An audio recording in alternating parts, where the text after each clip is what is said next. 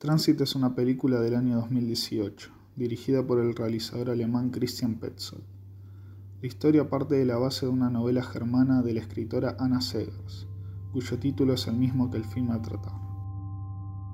Hay una gran diferencia entre el material original del libro y la obra de Petzold, y es el tiempo en el que transcurren dichos relatos.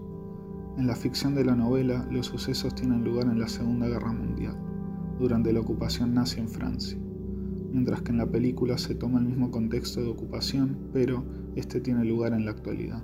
Si se entra a esta cinta sin información previa, es fácil perderse en esta decisión de situar el relato en la contemporaneidad. Sin embargo, el cineasta alemán logra en pocos minutos transcurridos desde el inicio meternos en la situación y hacer creíble el verosímil propuesto. El protagonista George está escapando de las fuerzas invasoras, lo cual se plantea desde la primera secuencia de la película.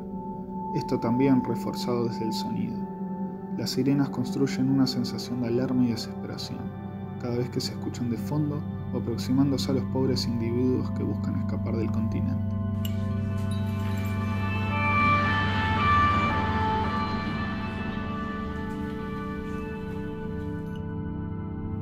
Gracias a un conocido suyo, George se hace con el manuscrito y cartas de un escritor recientemente fallecido, producto de un suicidio, generando la oportunidad de tomar su identidad para así conseguir una visa mexicana y lograr exiliarse del país. Con una trama sólida y acompañada de subtramas igual de interesantes que la principal, Transit es una obra que reflexiona sobre el pasado y la obra, generando interrogantes en el espectador que no se responden en un primer visionado, sino es necesario revisitar el relato. Y la clave para esto es el narrador interno que vive en la historia. Este se presenta luego de que George escapa de París, a través de una voz en off que se revela como un simple testigo. Er wusste nicht mehr, wie lange er den Heinz betrachtet hatte. Irgendwann hat er dann die Tasche des Schriftstellers geöffnet. Funcionando como organizador de información, pero también como alguien en que no se puede confiar plenamente, describiendo situaciones que luego no son mostradas en el transcurso del film. Ya desde un principio comprendemos que dicho testigo de los hechos es el dueño del café en que los personajes principales pivotan durante el relato. Este recibe el testimonio de George y es a través de su voz que nos va construyendo y guiando por el mundo presentado por Petzold. Y es a través de la experiencia propia y la comunicación a otros que la historia perdura. Todo lo que el humano fue creando, vivenciando y aprendiendo se da gracias a la palabra y luego consecuentemente la escritura. ¿Podrá ser que todo lo que George le contó a este narrador testigo luego fue llevado al papel? ¿O es la simple memoria la que se desenvuelve frente a nosotros?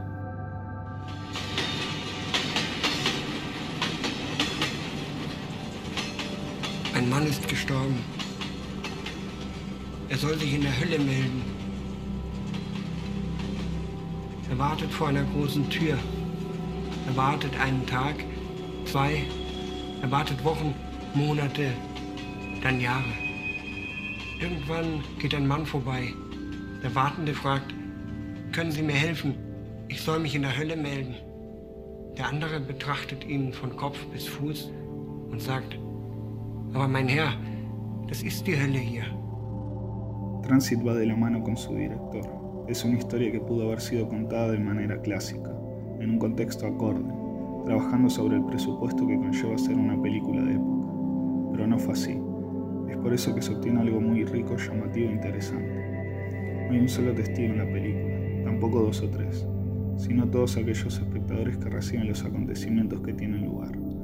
Está en cada uno divulgar la palabra, hacer justicia ante el terror o callar y nunca más entrar en la historia. Esta, por supuesto, con H mayúscula.